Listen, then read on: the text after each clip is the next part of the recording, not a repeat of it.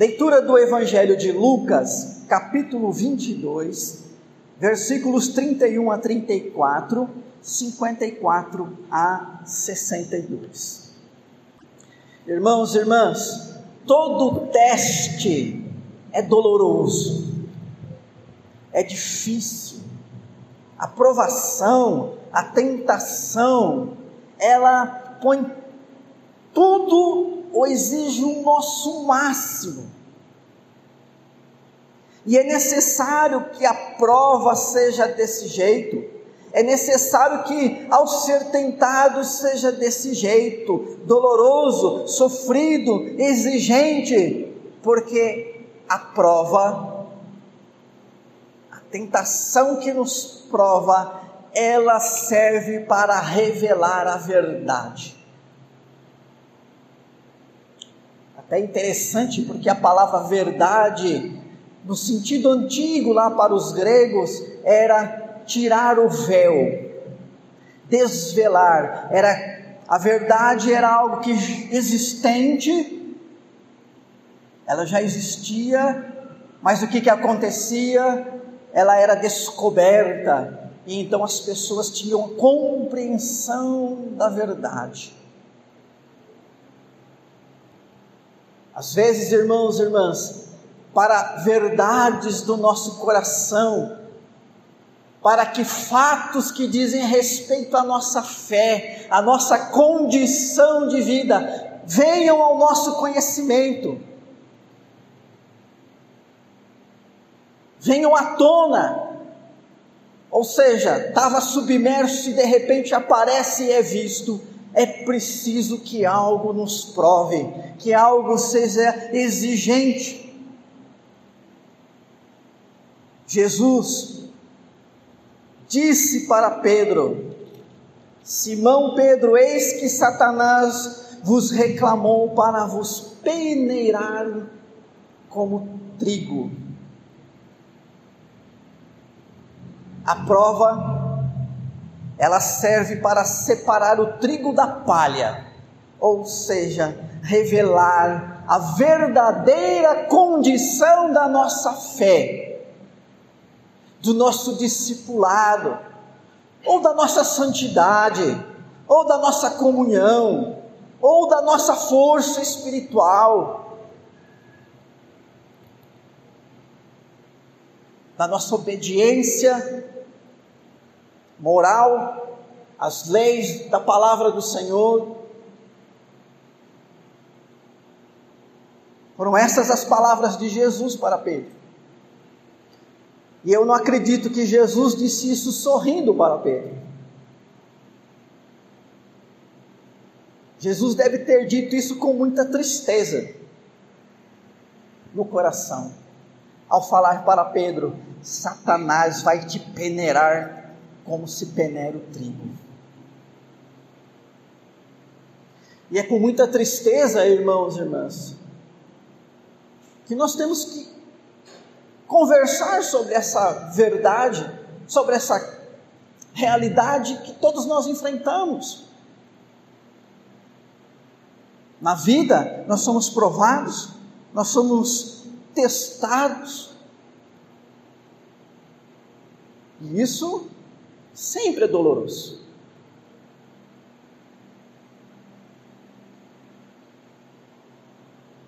Jesus foi tão bom com Pedro que ele o avisou.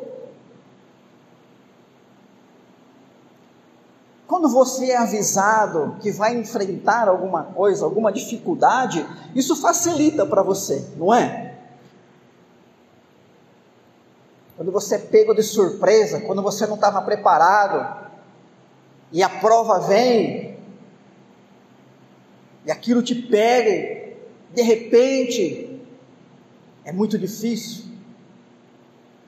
Às vezes a gente amanhece imaginando um dia que vai dar certo, Um dia que a gente vai acordar com saúde, que a gente vai trabalhar, que a gente vai chegar no trabalho, que cada um da família vai fazer ali a sua função, as crianças para a escola, a gente vai trabalhar, a casa vai ser abençoada. No final do dia a gente vai se reunir e contar as bênçãos, né? E ter a comunhão da família e de repente partilhar isso com irmãos e irmãs em Cristo.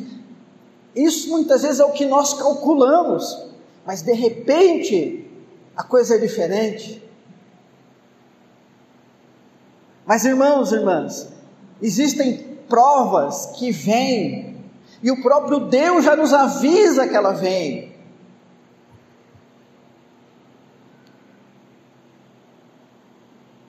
Já estamos advertidos por Jesus de que neste mundo estejamos preparados, porque a prova da fé, ela é um fato. Quem verdadeiramente crê, esteja certo disso, você vai ser provado, porque existe aquilo, aquele ser que aqui no texto é chamado de Satanás, o adversário, que quer te desanimar, te derrubar, Deus nos avisa, a palavra de Deus está constantemente nos avisando, o Espírito Santo está constantemente nos avisando. Nós cantamos, sonda-me, Senhor. E Ele sonda, Ele conhece. E quantas vezes Deus já nos está colocando no nosso coração, né, para que a gente esteja preparado para enfrentar as dificuldades e nos dá um texto, nos dá uma palavra. Avisado nós somos, queridos. Avisado nós somos. Conhecedores da realidade da vida cristã, nós somos. E é uma bênção de Deus, essa advertência, porque assim a gente anda sempre preparado, não é? Sempre preparado. Nós não somos, não somos chamados de soldados nas Escrituras.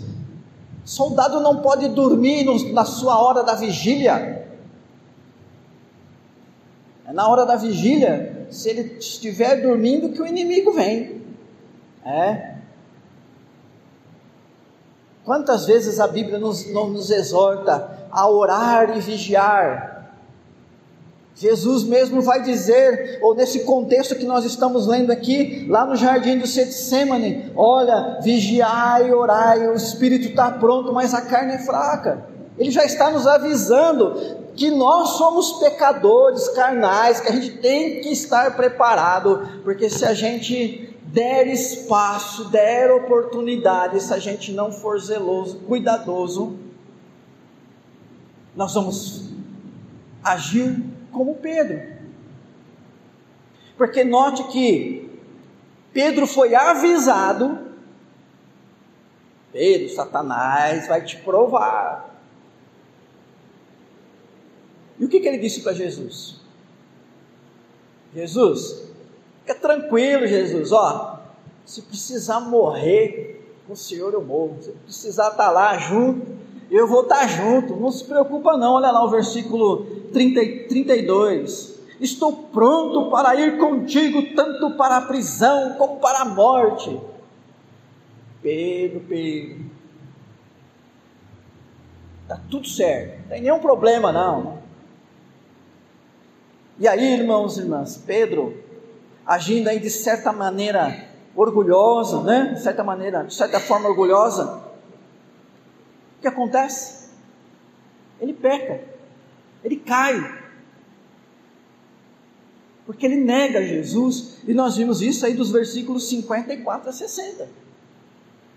Ele negou Jesus, e não foi uma vez, três vezes. Três vezes. Como Jesus havia dito, ele nega Jesus.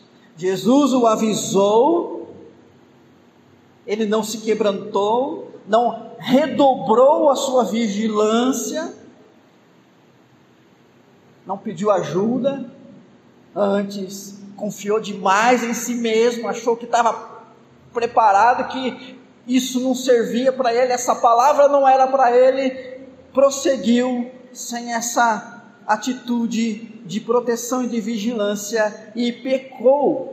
Irmãos e irmãs, muitas vezes nós fomos avisados do mal, da crise, do retorno ao pecado, mas preferir, preferimos negar que esse aviso foi para nós, que esse aviso foi necessário. Seguimos em frente e caímos fraquejamos na fé, falhamos, apesar de ter sido avisado. Às vezes nós usamos do artifício da negação usado por Pedro. Olha que interessante como é que foi a queda de Pedro. Diz que uma pessoa chegou para ele e falou: Você o conhece, você é um dele. E ele diz, no versículo 57 e no versículo 60, Eu não conheço, nem sei quem é. Aquela alegação da suposta ignorância.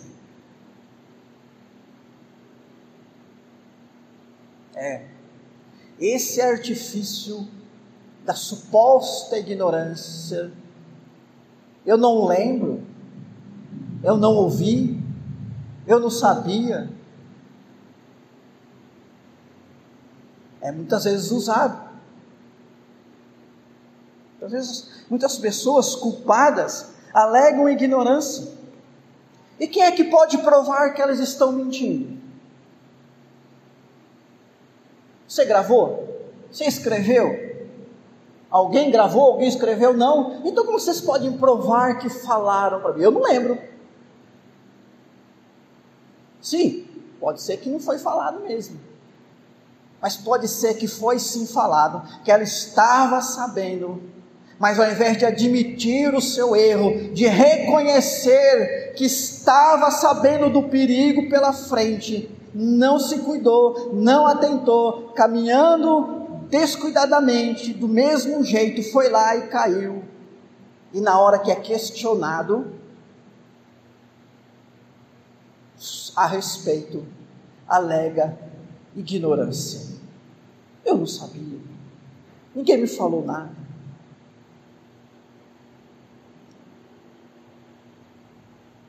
É, nós conseguimos enganar pessoas com esse artifício, mas nós não enganamos a Deus, não é verdade? Seja honesto com você mesmo, seja honesto com as pessoas, seja honesto com Deus, até porque com Deus não dá para agir de outra maneira. Porque senão você, como Pedro, já deu o seu primeiro tombo, já teve o seu primeiro tombo. A passagem paralela de Mateus, capítulo 26, dos versículos 31 a 35, relata esse mesmo acontecimento. E eu quero buscar lá na, narrativa de Mateus, no versículo 72, um, um outro artifício de Pedro. Porque quando uma outra pessoa chegou para Pedro e disse: Olha, você é um deles Lá em Mateus 26, 32, 72, diz que Pedro, com juramento, dizia: Eu não conheço ele. É, sabe quando você mente e ainda diz: Eu juro que estou dizendo a verdade? E muitas vezes nós juramos em nome de Deus, ou em nome da mãe, né? Coitada das mães, sempre cai nesse rolo da mentira, né? Eu juro pela minha mãe. É. Pois é, Pedro com juramentos. Pedro invoca uma terceira pessoa. Pedro invoca uma testemunha, porque quando você jura por alguém, você está colocando esta pessoa como sua testemunha. Se eu digo assim, eu juro pela minha mãe, que estou dizendo a verdade, eu estou querendo dizer o seguinte: pode trazer a minha mãe aqui, que ela vai confirmar o que eu estou dizendo. Ora, se eu mentir, eu estou dizendo que a minha mãe vem aqui confirmar a minha mentira. Como é que isso soa aos ouvidos de Deus, queridos irmãos, irmãs? E se a gente fizer isso usando o nome de Deus, então? Eu juro por Deus que estou falando a verdade e é uma mentira. Você está dizendo que Deus mesmo está endossando a sua mentira. Fazer Deus mentiroso, queridos irmãos e irmãs, é um crime gravíssimo. Então, Pedro toma o seu segundo tombo.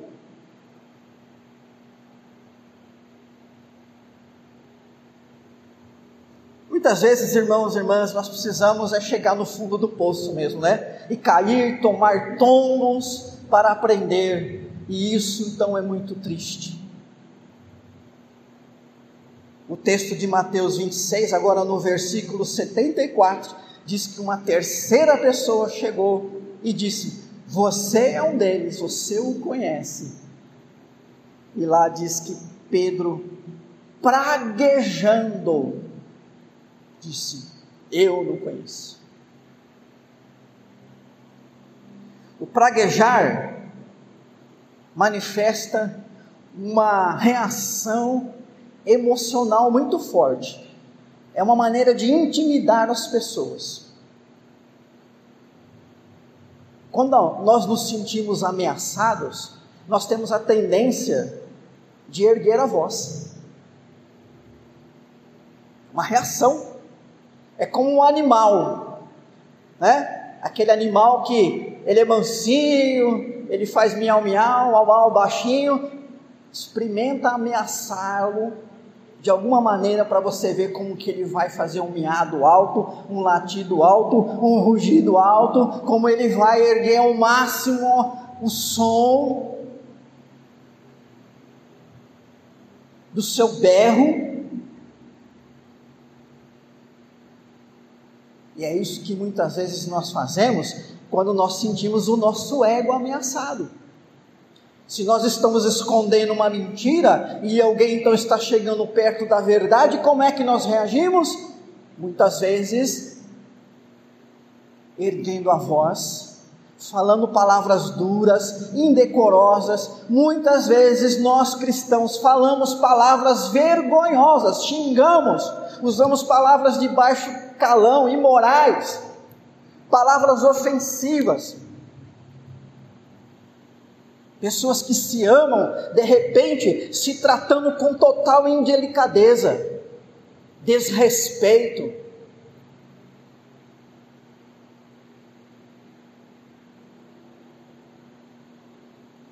Foi o que Pedro fez.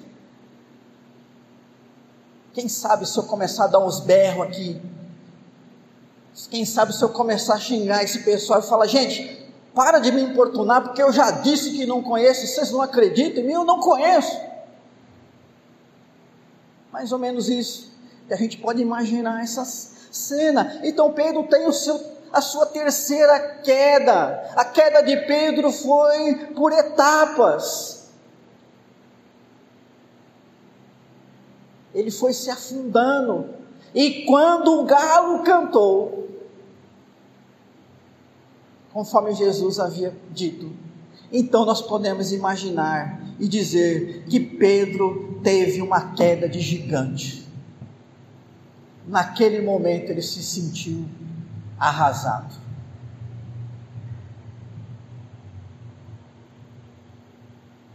Naquele momento ele percebeu o que ele estava fazendo. Ele se lembrou as palavras de Jesus. Irmãos e irmãs, a experiência de Pedro não é estranha à, nosso, à nossa vida. Ninguém aqui pode dizer que já não teve experiências semelhantes. Não de negar a Jesus, espero que isso você nunca tenha feito. Mas às vezes, quando nós mentimos, será que não estamos também negando a palavra de Deus, negando a nossa fé?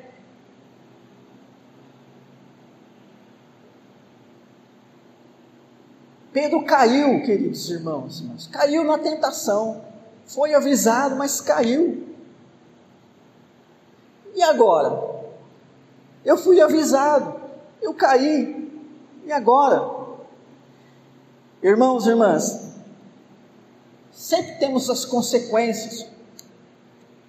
Claro que nós precisamos lidar com os nossos erros e as consequências dos nossos erros, mas nosso Deus é tão misericordioso que, apesar de algumas coisas erradas que nós fazemos, ainda está lá Deus para nos ajudar a se levantar.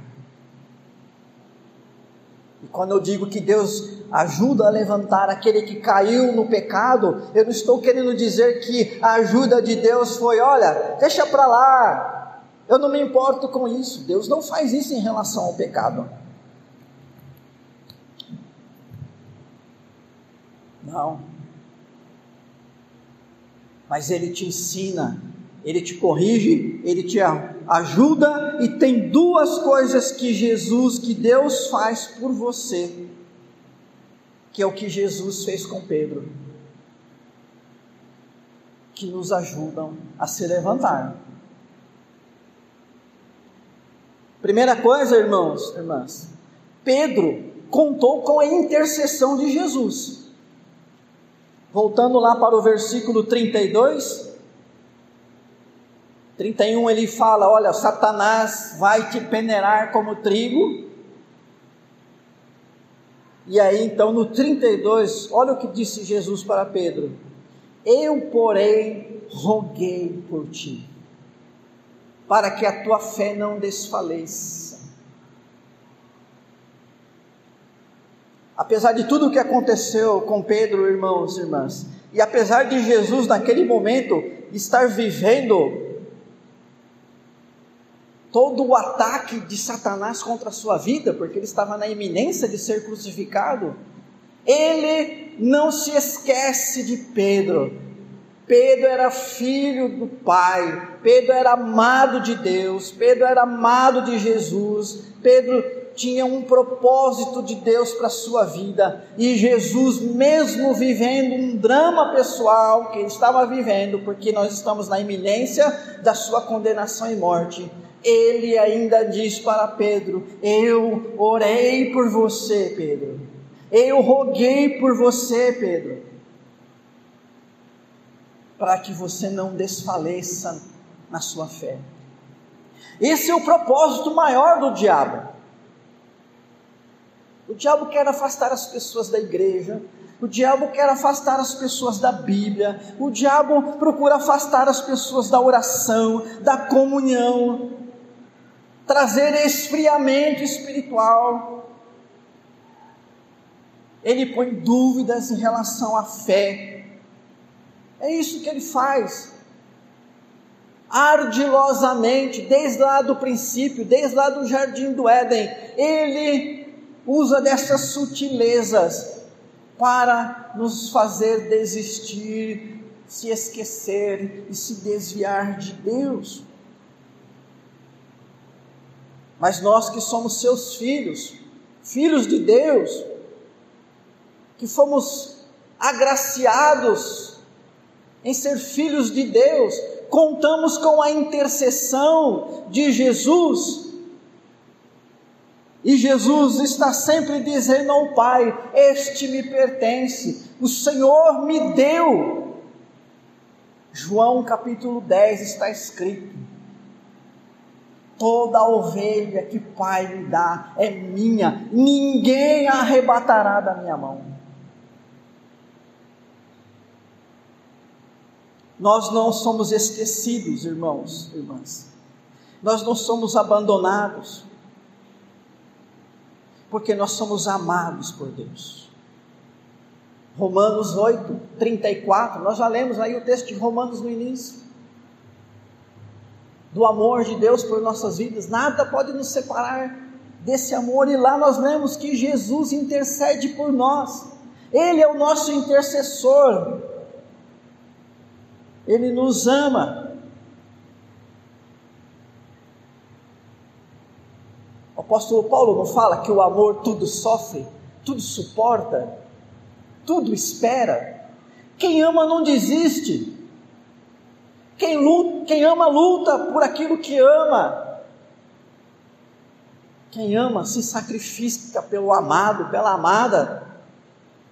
E é isso que Jesus fez por nós. Se Ele deu a sua vida por nós, irmãos e irmãs, será que agora, na hora da nossa fraqueza, dos nossos erros, Ele vai nos abandonar? Da mesma maneira que nós caímos, nós também podemos levantar. Provérbios 24, 16 está escrito assim: Porque sete vezes cairá o justo e se levantará. Benção, sete vezes cairá o justo e se levantará, se levantará.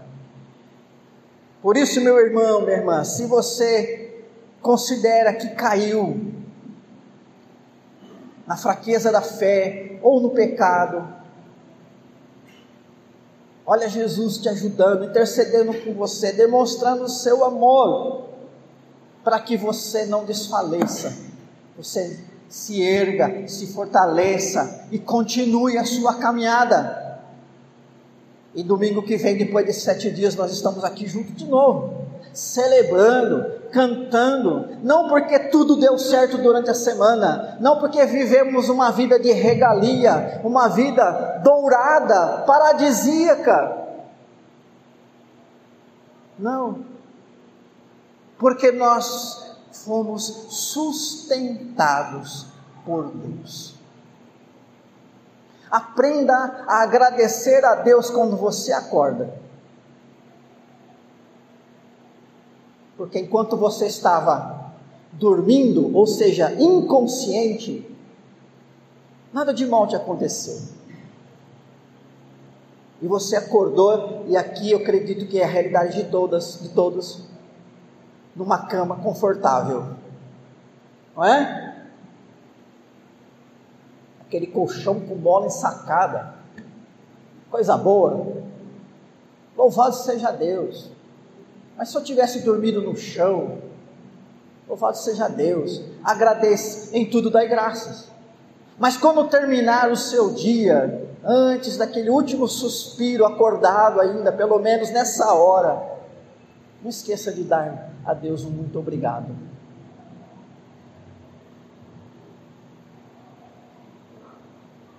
Porque o dia foi perfeito? Não. O Senhor esteve te sustentando. E irmãos e irmãs, a, a oração de Jesus deu a Pedro, então, uma força extra. Ah, segunda coisa, então, como Paulo recebeu de Jesus, né, de Deus, essa força extra, Filipenses 4,13: tudo posso naquele que me fortalece. Como é que a gente pode lidar com essas coisas? Com a nossa própria força? Não, queridos mas com a força que vem do Senhor. Então Pedro, Jesus disse para Pedro: Roguei por ti para que a tua fé não desfaleça. Tu, pois, quando te converteres, né? Então, quando você ali, ó, se quebrantar e se erguer novamente e a se converter, fortalece os teus irmãos Jesus, naquele momento, já estava transmitindo para Pedro uma força que ele deveria usar para os seus irmãos. E nós sabemos, queridos irmãos e irmãs, que o apóstolo Pedro foi um dos líderes, os principais líderes da nova igreja, né? da igreja neotestamentária. Jesus deu essa força e ajudou a Pedro. Mas tudo isso aconteceu, queridos irmãos e irmãs, porque Pedro se apropriou da bênção de Deus. Porque diz o texto lá no versículo 51 que Pedro, quando o galo cantou, e então toda sua mentira caiu por terra, diz o texto que quando ele levanta os olhos, Quem estava olhando para ele? Jesus. Olha lá o 61. Então, voltando-se o Senhor, fixou os olhos em Pedro.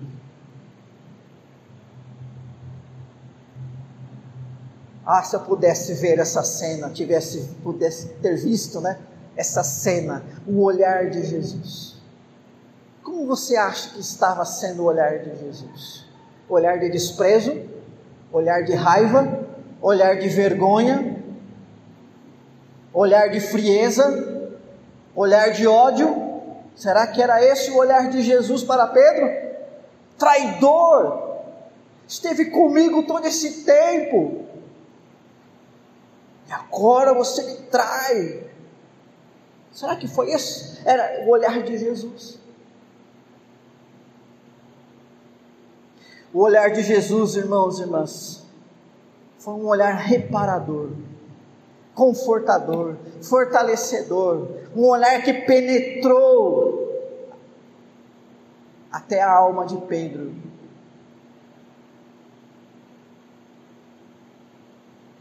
Transformou a sua vida. Existe o Pedro antes desse olhar e o Pedro depois desse olhar. A história de Pedro tem duas etapas. Uma antes, até o olhar de Jesus para ele, e uma. Irmãos e irmãs, esse mesmo Jesus está olhando para nós, com esse olhar de amor, de misericórdia, esse olhar que nos dá força, que nos repreende também, aquele olhar sábio que nos corrige. É o olhar que nós precisamos, mas nós precisamos olhar para Jesus também. Porque Pedro olhou para Jesus e então viu que Jesus estava olhando para ele. Eu quero dizer para vocês que a ajuda dos céus existe, a gente precisa olhar para ela.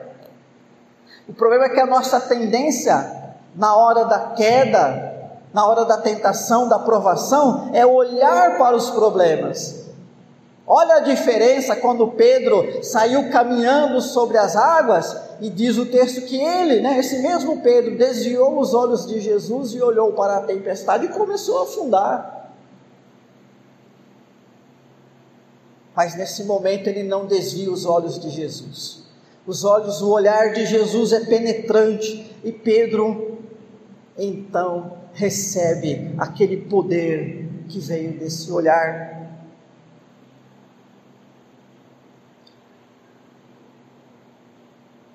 No versículo 62, então, diz que Pedro, depois de ser desmascarado, depois de cair em si, saiu dali e chorou amargamente. choro de tristeza, mas não de remorso como foi o de Judas, mas o choro da conversão. Eu sei que você é convertido, eu também sou convertido, há algumas décadas já.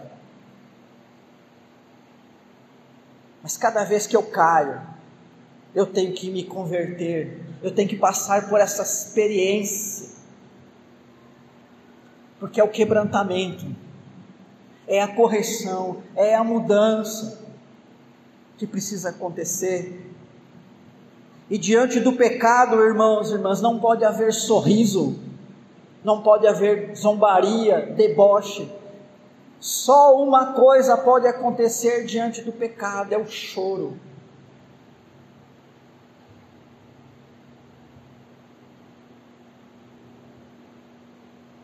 Nós precisamos, assim, nos quebrantar diante do Senhor. A ajuda dos céus existe. Quebrante-se diante de Deus para se apropriar dela. E Deus vai te abençoar e vai nos ajudar. Então, irmãos e irmãs, essa semana será como todas as outras.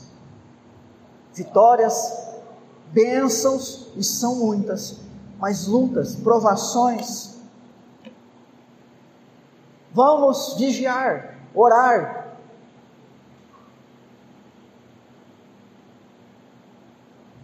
Tenha o seu tempo. Se discipline para isso. Se prepare para isso. Nós somos humanos, carnais. Vamos ser tentados. O diabo vai nos tentar. O diabo não cansa. Ele não vai tirar férias essa semana. Ele vai estar enviando todas as potestades demoníacas sobre você, sobre a sua família. Uma verdadeira batalha espiritual do mal tentando desfalecer a sua fé. E quando as faíscas deste fogo maligno te atingirem, Jesus está aí para te ajudar.